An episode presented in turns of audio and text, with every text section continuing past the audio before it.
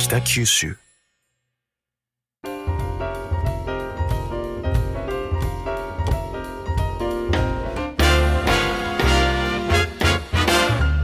おはようございます。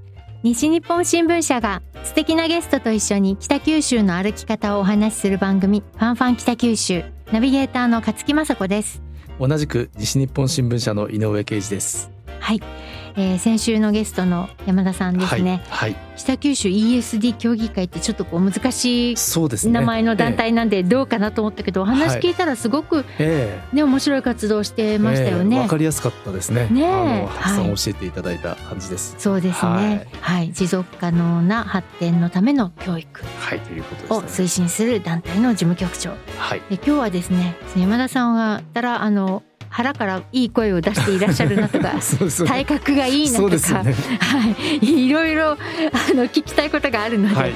早速お招きしたいと思います。はい。はい、えー先週に引き続き北九州 ESD 協議会事務局長の山田大輔さんをお招きしています。山田さん、今日もよろしくお願いします。はい、よろしくお願いいたします。よろしくお願いします。はい、えー先週はですね山田さんが事務局長なさっている北九州 ESD 協議会ではどんな活動をしているのかとかですね山田さん実は JR 九州の社員でキャリアアップ給食制度を利用して地元北九州で働いてらっしゃるとか、はい。えーそういうお話を伺いました。はいでまあすごくこう地元愛が強い感じだったんですけれどもその門司区のご出身ということで、はい、はい。あの高校時代ね、どんな高校生だったのかからまず聞いてみましょうか。そうですね。はいあのもう本当に私の人生は高校からさらに発展したと言ってもあれなんですけども、はい。中学生まではもう小学校中学生はもう本当にクソ真面目なまあ子供だったんですけれども。はいはいあの高校に上がった瞬間に、はいあ僕は遊んでないな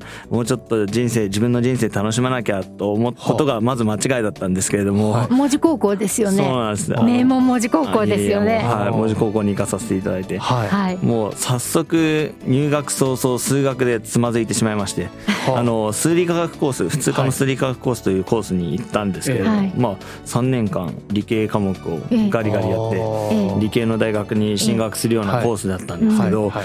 まさか初っ端から数学でつまずきまして あ若干不登校気味になってしまったとあいうちょっとつまずきから。辛いですよね。数理コースで数学がわからんくなったら。そうなんですよ。うん。なかなかですね。難しいですよね。そうですね。こ最初高校一年の数学ってですね。はいそうなんですよ。でそこでつまずきましたねはい。はい。で、で学校に不登校気味になったんですか？そうですねあのそれこそ中学生までがクソ真面目だったことが良かったのか悪かったのか分かんないんですけど、はいええちょっとずる賢くええ朝課外がもう出席にならないから、はい。も ういいやあーいかんでいいやと。ってなっちゃったんですね。はいはい。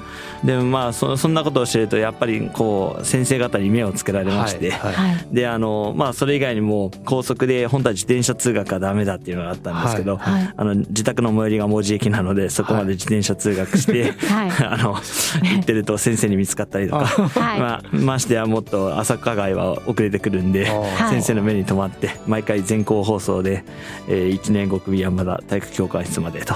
怖い体育の先生。あ だからあの今でもそうなんですけど体育の先生方とは本当に仲良くさせていただいたので、はいまあその分目をかけていただいて、まあ愛情たっぷりですね、うんはい。あの僕が高校へ辞めないようにと言ってはちょっと極端ですけど、うんまあ挫折してポキッと折れてしまわないように、うん。あの本当に支えていただいたですね、いいいい3年間でした。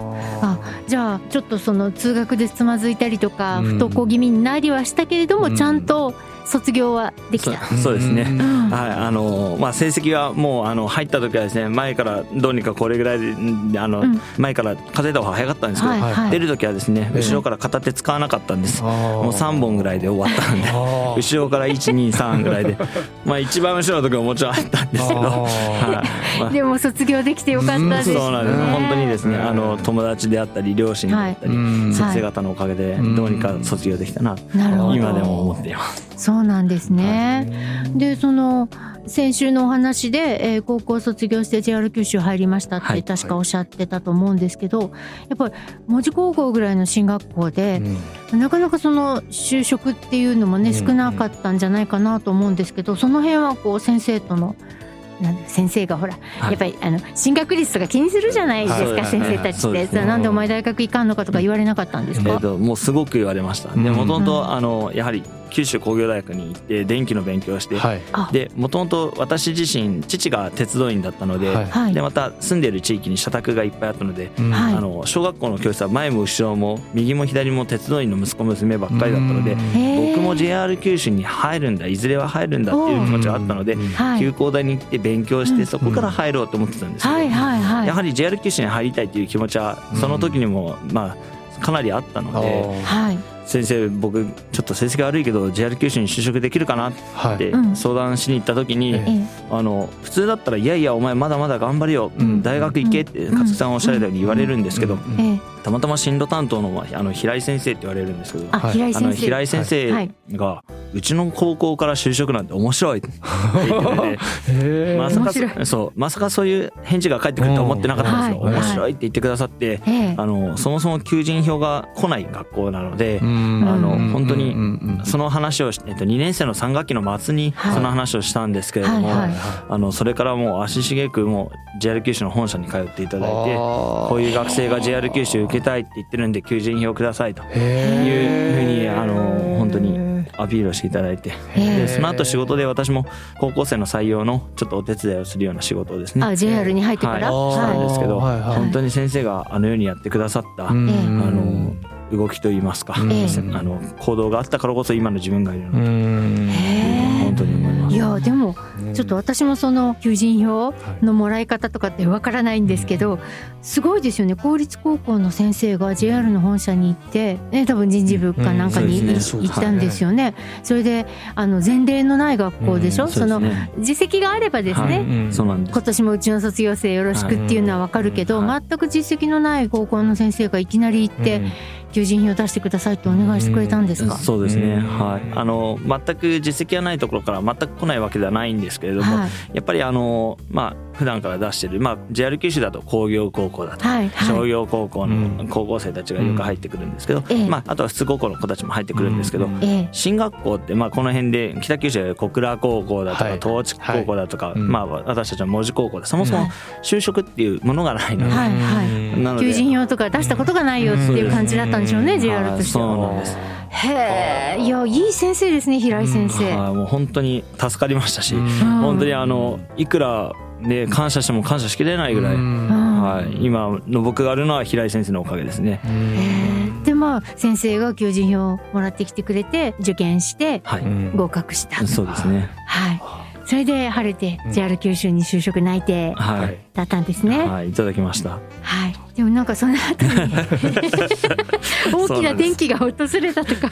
そうなんです。あのまさかまさかなんですけど、はい。はい、あのこれはあの当時は学校にはちょっと内緒にしてたんですけど、はい。18歳の時の、えー高校3年生の12月の年末に、えはい。あの長男を授かりまして、ええ。はい、18歳で父になりお父まして、さんになった。はい、はあい。じゃあなかなか波乱万丈なね。そうですね。はい。はい。でちょっと残念ながらあの、まあ、彼女とは縁がなくですね結婚することはなかったんですけど、はい。それからちょっとシングルファーザーとしてうん25歳まで過ごすと。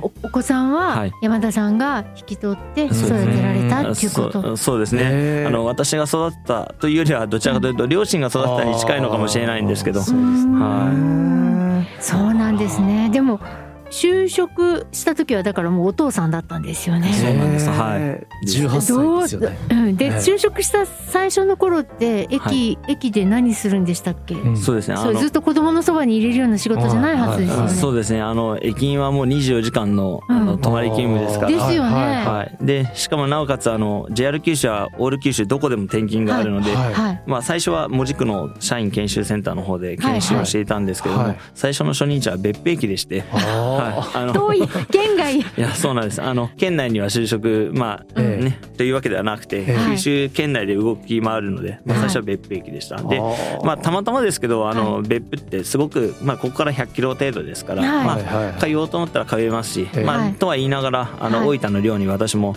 拠点を構えてたんですけれども、はい。じゃあもうその時はご両親がうんそうですね。お子さんの面倒を見てくださって、はい。そうですか。そうですか。はい、でまあそこでもいい出会えがあって、はい。はいあの当時の別府駅の副駅長がすごくあの親身にすごく対応していただいて、あのはい。僕の相談にも乗っていただいてたんですけど、はい。あの24時間勤務ってあの消防士さんとか警察官と一緒なんですけど、えまあ、徹夜があってはい。夜勤明けがあって翌日休みってはいうサイクルをこうくるくるくるくる、まあ、はい。3日サイクルを回っていくんですけどはい。それをこう詰めていただいてはい。泊まり夜勤明け泊まり夜勤明け泊まり夜勤明けって3回ぐらい続けられるんですね。はい。でそうすると連休が来るんですよ。なので夜勤明けもほぼほぼ休みみたいなもんなんで、はい。もう山田じゃあここは頑張って働きなさいと。うん。あでここはゆっくり子供とう入れる時わ間ができるだろうって言ってへえへいや元祖イクボスですはいよはいそうですね。ねいい上司ですそうなんですねよ。本当にあのへ、まあ、先ほどの高校の時と一緒なんですけど、はい。本当にいい上司だったりいい先生だったり、はい。い、い友達とうん。本当に出会って本当に、うんあの、うん、そうですね、うん。あの SDGs じゃないですけど誰一人うん。取り残さない。ね。うん。とこもあるんですけど、うん。本当にあのね本当はポケット僕が折れちゃって、うん。もう挫折しまくっててもいいんですけど皆さんに支えられて、うん。本当に、うん。あの今まで生きてきたなっていうのが本当に、うん。もう本当に感謝してもしきれないぐらい。ああそうですか。いやだってねその頃だから、えっと、今36歳ではい。18歳の時のにお父さんになってるから、ーうん。今から18年前でしょ？だからまだ世の中にはそんなその男性が育児をするとかうんあるいはその育児をしてる部下を気遣ってあげる育ボスとかそういう概念もなかった頃ですよね。ね。はい。やもうこの別府駅の副駅長って表彰されてもいいぐらい素晴らしい方ですもうね。本当にあの私の中ではもううん。大分の父みたいなもんでうん。本当にうん2番目の父のような、はうんい、もう今でもまあもちろん年賀状も書きますし、はい。ね、お中元お歳暮を送るだけがあれではないですけど、うん。あの何か自分にライフイベントがあったりとか、ね、あの昇級しました昇格しましたとかいうのも毎回報告してますし、えもう本当に嬉しいでしょうね。はい。もう本当に僕の親父みたいな存在ですね。あそうですか。はでまあそういう配慮も受けながら鉄道員としての人生を踏み出して、はい。でお仕事は順調にいったんですかね？そうですね、うん。あの高卒のあの社員が、まあ、上るステップとしては、まあ、はい。駅員から車掌をして運転手をしてということで、私も運転手までさせてもらって、はい。であのまあ、一生懸命仕事をさせていただける環境はいに皆さんのおかげでできたので、まあ、はいキャリアアップのシステムをはい。使って研修を受けさせていただいてということでそこからあの本社業務をやってはい。でまたさらにキャリアアップのチャンスをいただいたので今度は立命館アジア太平洋大学にはい。あの JAL 九州から、まあ、若干年間若干名なんですけどはい。行かさせていただいて私高校卒なんで大学卒の資格を取りに行けるとはい。はい。学士の資格を取らせていただけるチャンスをもらいました。はい。それ何歳の時？それがですね、えっと、20試験に受かったのは確か23歳ではい。そこから24歳25歳の時に放送大学仕事しながら放送大学ではい。単位を取らさせていただいて、はい。で26歳27歳の時に、えー立命館アジア代表大学の方に2年間はい。行かさせていただきました。あそうなんですね。それってあの今流行りのあの学び直しリスキリングとかリカレントとかいう、まさにそれを実践されてますよね。もう JR 九州にそういうシステムが、まあ、正直言うと私も大学に進学したかったんですけど、はい。はい。あのはい JR 九州にそういうシステムがあるということ、うん。まあええ。そういうあの鉄道員の街で育って情報が多かったのもあるんですけれども、はい。あ大輔こういうチャンスもあるから、うん。JR 九州で頑張ったら、ん。そのチャンスがもしかしたら来るかもしれないよって言われてたんでそれをめがけて一生懸命頑張ってました。ああ、そうなんですね。いやー、それはすごい。なるほど。そして、えー大学をまあ卒業されて、はい。でどこか地方の駅に勤務されたんでしたよね。あそうですね。あのそれからですね佐賀県の唐津市に、はい。あのまあ、あの福岡市営地下鉄から伸びてくる筑肥線だったりとか、はいはい。はいあの唐津線、あのエリア担当をさせていただく鉄道事業の方に行かさせていただきました。はい。それはどんな仕事をするんですか？そうですね。あの全部で41駅唐津線と筑肥線のはい。41駅の、41も駅あるんですあそうなんです、うん。あの、うん今でいう有人駅ですね、はい。あの、駅員さんがいらっしゃる駅は少なかったんですけれども、まあ、無人駅の管理設備の管理ですとか、まあ、はい。草が伸びてはい地域住民の方に、ね、ご迷惑かけないはい伐採したりとか、はい。はい。はいあの時刻表を張り替えたりとか。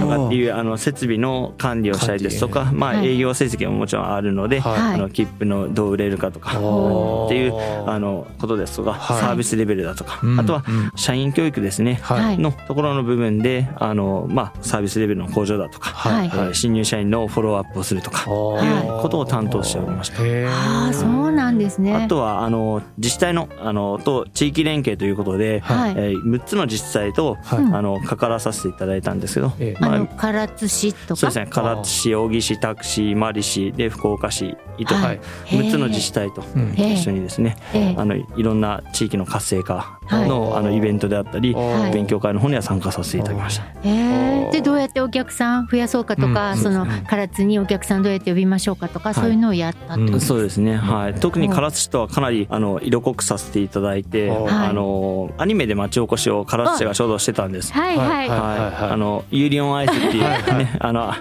ィギュアスケートの、はい。でとってもあのアニメの作中にあの、え JR 九州のまあ305系という電車があるんですけど、その電車ですとか、はい。あの唐津駅がですね、はい。あのまあ名前はちょっと変えてはあったんですけれども。はい本当にあの忠実に再現されてて、うん。あのうんよくある聖地巡りですね。はいでちょっと唐津がだいぶ賑わった時があったんです。はい、だってもう唐津駅にはい。有利の大きな、あのね看板が立ってましたよね。です。はい、はい、本当にあの牧野うどんさんだとか、ええ。あの唐津の街中には本当にその有利のフィギュアだとか、ええあええのプレートだとかがいっぱいあって、うん。あのはい。そういう面でこう観光が大事なんだなっていうところとか、うん。地域の活性化っていうところで本当にすごく唐津の中ではあの勉強になった3年間でしたね。なるほどね。はまあでそその前のその鉄道業務なさってた時は多分、うん。いかにお客様を安全にとか、はい。まあ、定時で運ぶかとか、そっちがすごく大事だったと思うんですけど、その街づくりとかなんかにぎわいづくりとかそういうのにまあ初めて関わったってことですかね。そうですね、うんあの今まではその勝木さんがおっしゃられたように鉄道員として、まあはい。定時であの安全にいうところであの一生懸命あのその安全を作るために頑張ってきたんですけれども、うん。今回ちょっと枠を広げてはい。自治体の方とか町の方とかと、うん。あのお会いして、うん。あのええいろんなことをやるにつれてええ。もともと私も JR 九州に入るときにはい。門司港の駅長になって帰ってくるって言ってたんですね。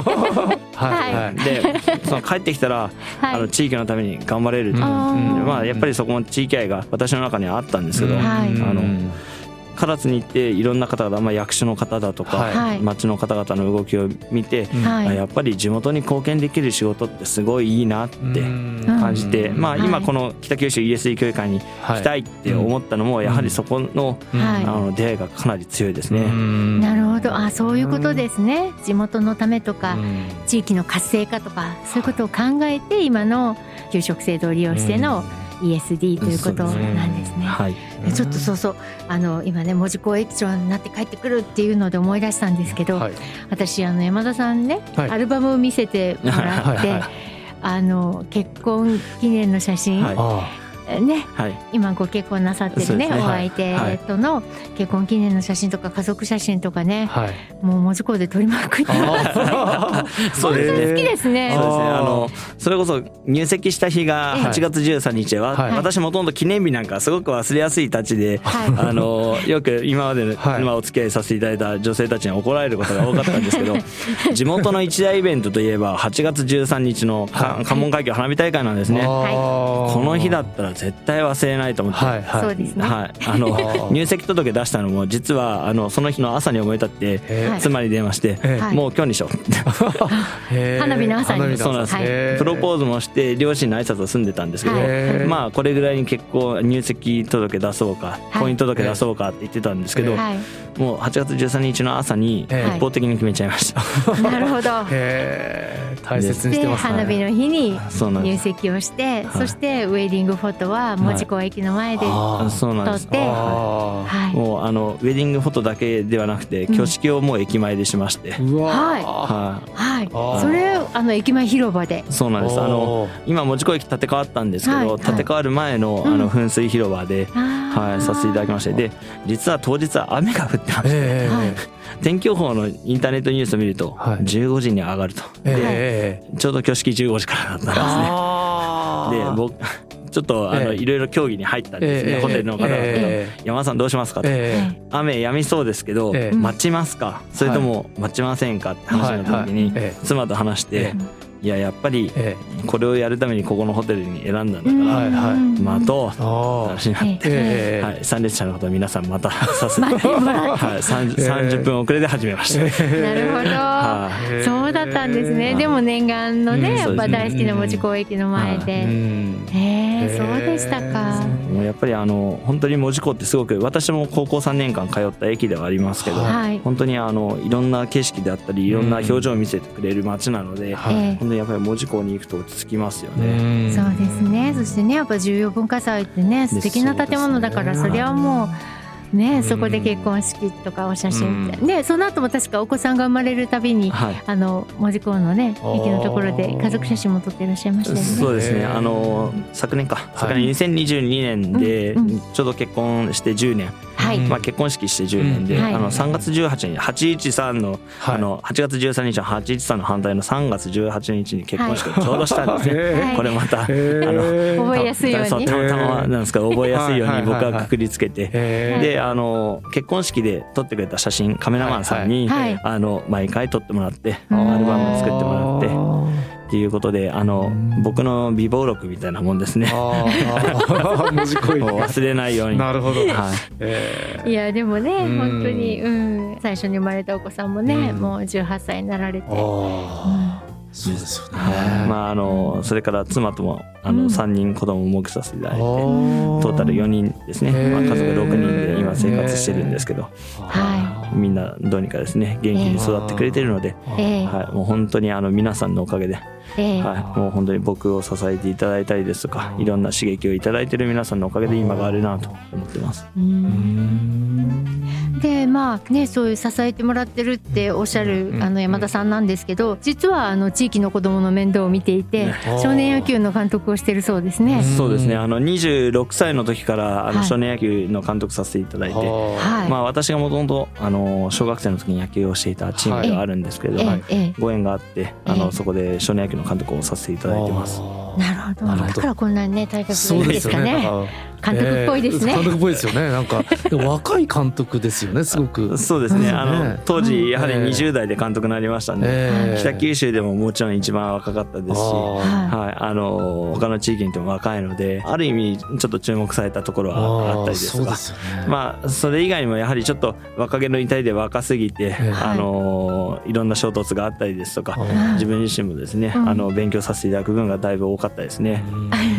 まあどうかしたら保護者より若いわけですからね。ねはでもでこうやって今は仲良くやってるんですか？あそうですねあもうあのこうやって地域にやっぱりこう、まあ、私自身も地域に何か貢献したいっていう気持ちがやはりあったので、はいそれは野球を通じて、まあ、青少年の育成ですとか、はい。まあ、自分自身がこうやって、まあ、みんなと保護者の皆さんと一緒にこう子どもたちを育てていって、うんうん。あのチームではあのチームは家族グラウンドは我が家っていつもあの保護者会なんかではですね言うんですけどあの誰それの子だから注意しないじゃなくてええ。あのよその子も自分のことを思って育ててくれっていうのは常日頃から言ってるんです。であの道具の揃え方とか別に野球をやってるやってないでコーチできるできないではないのであのお父さんもお母さんも道具の並べ方をうん。指導したりとか挨拶の仕方とかうん。人と話す時の目を向いて話しなさいとか言えるのであのそうやってみんなで育っていこういいですね。まあそういう意味でこう地域貢献していけたらいいなと思って。はい、ねあのもう今も監督業ですね。はい。はい、どうにかさせていただいてます。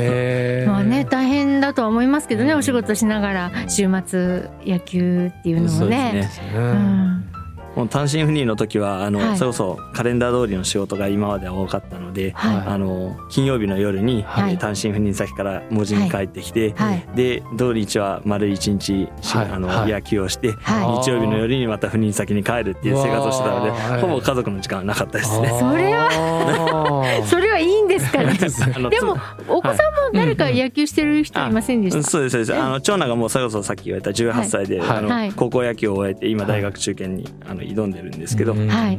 次男もあの小学校4年生ですし三男が小学校1年生で、うんえー四男が今年中さんなんですけど、はい。小学生の2人はもうすでに私のチームに入ってますし、あははい、もう四男もですね、うん。もうその予備軍として、あはい。はい、今は、はい、入れるためにはい、もうもう一回作戦会議してですね、い、でもそうなると週末もお子さんと過ごしてることにはなりますね。そうですね、はい、はい、もう何もし家のことしないんで怒ってるのは妻だけです。ねもう半分半ば諦めてると思いますけど。